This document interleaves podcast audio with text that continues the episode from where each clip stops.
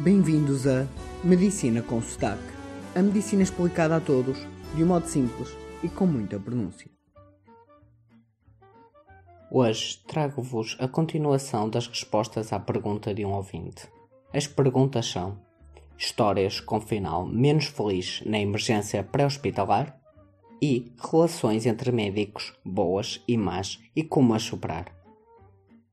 O que não falta na emergência em rua são histórias más, algumas tão difíceis de gerir como as que dão origem aos episódios de desabafo, como o episódio O Pedro, o Avô e o Carro, ou então buzinas contra atropelamento, ou ainda outra hipovolemia, 4Ts e 4Hs. Sem contar novas histórias, partilho com vocês as situações genéricas mais difíceis de ultrapassar. Crianças. Sempre que algo corre mal com crianças, é difícil de lidar. As lesões graves ou mortes em crianças são quase sempre por acidente. A morte em crianças está muito ligada a acidentes de carro, atropelamentos, quedas, afogados e até suicídios.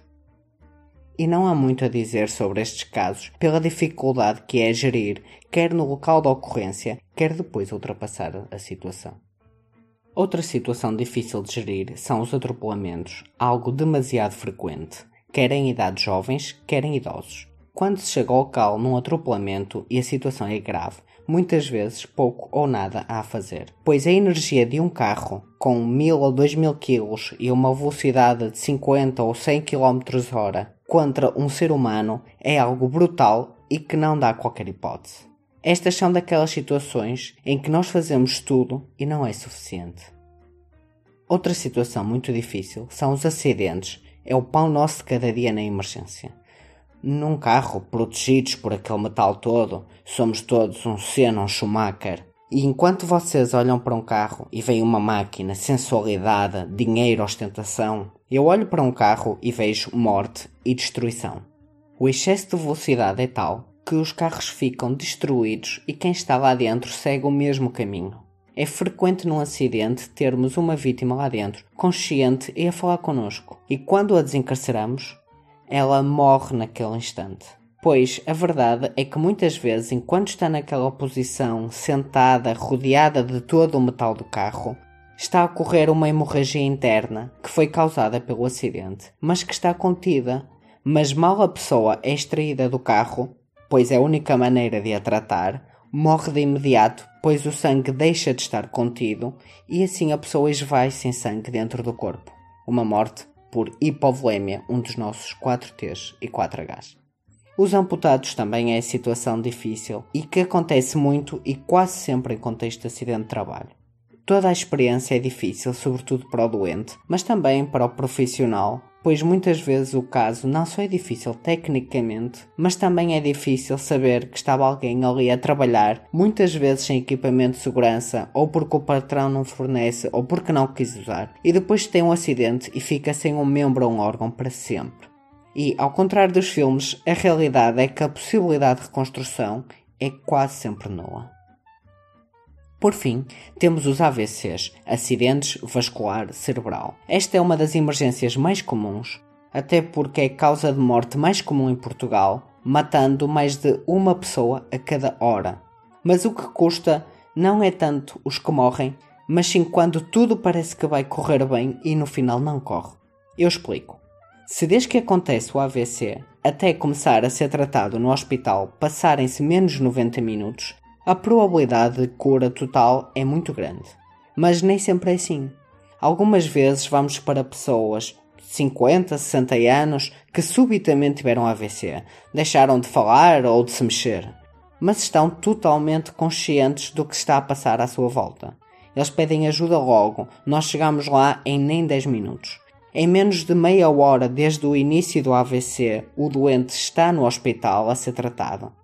E nós criamos uma esperança de que tudo vai correr bem, pois tudo foi feito direitinho, segundo as regras, com os tempos corretos. E por vezes não acontece nada. O doente não tem qualquer recuperação e fica uma pessoa sem se mexer ou sem falar e totalmente consciente para toda a vida.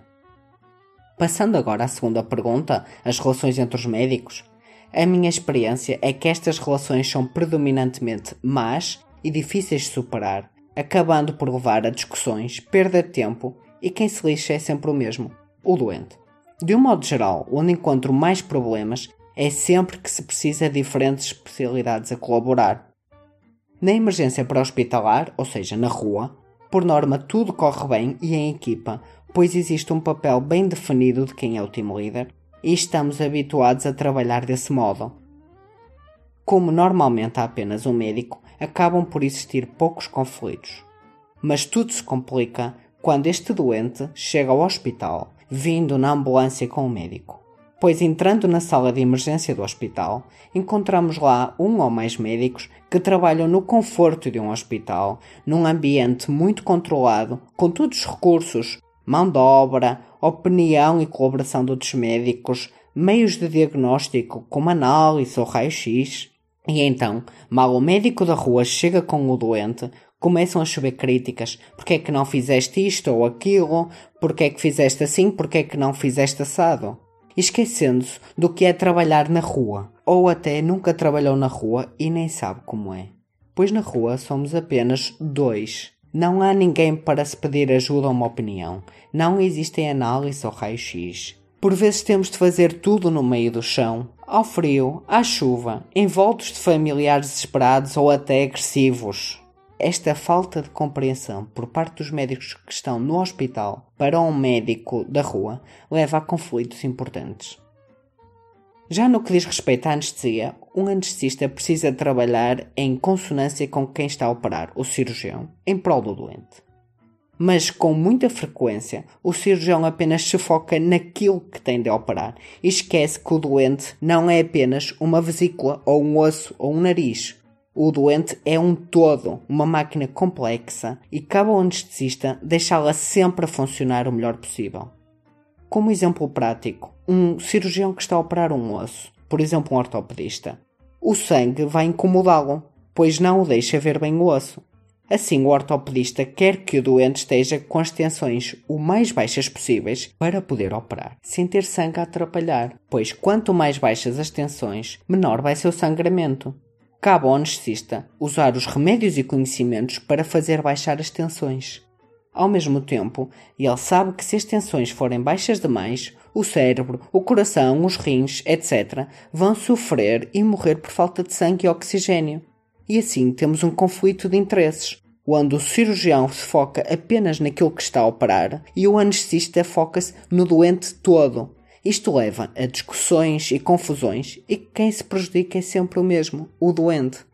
E no final do dia, quer o cirurgião, quer o anestesista vão estar em conflito, lixados com F, por causa de todos os problemas e discussões que aconteceram durante a cirurgia. Dando um segundo exemplo, é um cirurgião querer operar um doente agora, no imediato, vendo mais uma vez apenas e só a doença do doente que precisa de ser operada, por exemplo, corrigir uma hernia inguinal, e o anestesista dizer que o coração do doente é fraquinho, porque imaginemos que teve um infarto há pouco tempo e não aguenta a cirurgia, pelo que deve ser primeiro visto pela cardiologia. Ou então imaginemos que esse doente tem uma pneumonia e o anestesista diz que para que tudo possa correr bem, o doente deve primeiro curar a pneumonia. Muitas vezes, o anestesista que só quer o bem do doente acaba por ficar mal na fotografia, pois o cirurgião vira-se para o doente e diz: Olha, eu por mim operava, mas o anestesista não deixa. E depois vai o anestesista falar com o doente, explicar que se for a fazer a operação agora com a pneumonia ou com a doença do coração, a cirurgia pode correr mal, pode ter complicações e o doente pode até morrer e assim o melhor é o doente e a cirurgia ser adiado. E o doente fica chateado. E é difícil lidar com um doente que não compreende que a cirurgia vai ser adiada pelo próprio bem dele. Ao anestesista, vale-lhe a consciência de saber que fez o melhor para o doente e que seguiu as recomendações científicas. Esta é a minha visão e certamente existem médicos que digam mal dos anestesistas, por exemplo, achar que não se operou o homem com a pneumonia porque o que os anestesistas não querem é trabalhar. Vocês já ouviram a minha perspectiva e já percebem que não é por querer trabalhar, mas porque o doente não está otimizado nas melhores condições para fazer a cirurgia. Existem ainda conflitos por causa de hierarquias, onde um cirurgião-chefe é capaz de levar a sua avante face a um anestesista novinho, operando, por exemplo, este homem com a pneumonia, pois a hierarquia é algo muito importante e influente no comportamento humano e, sobretudo, na medicina, onde tem uma força muito grande. Existem milhões de conflitos possíveis e esses conflitos existem na realidade com grande frequência. Tudo isto porque não se trabalha com segurança, com qualidade e seguindo as recomendações científicas. Da minha experiência, quando existem estes conflitos, nunca se resolvem e agravam-se com o tempo, criando-se batalhas que depois se tornam guerras, quer entre médicos, quer entre grupos de médicos. Os casos bons é sempre que se trabalha bem, como deve de ser, em equipa. E quando isso acontece, é fantástico. Existem vários casos. Usando um caso específico de emergência pré-hospitalar, um jovem caiu de bicicleta no meio do monte e era um local de muito difícil acesso. Então foi preciso uma coordenação enorme de equipa médica, proteção civil e bombeiros, tudo para chegar ao local. Mas depois, como o local era mesmo muito montanhoso, não lá chegavam os carros e as ambulâncias, e teve de chamar o helicóptero que veio buscar o doente.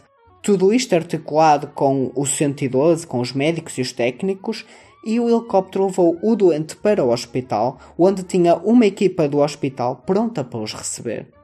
Tudo isto é trabalhar bem, e não deveria ser a exceção, mas sim a regra.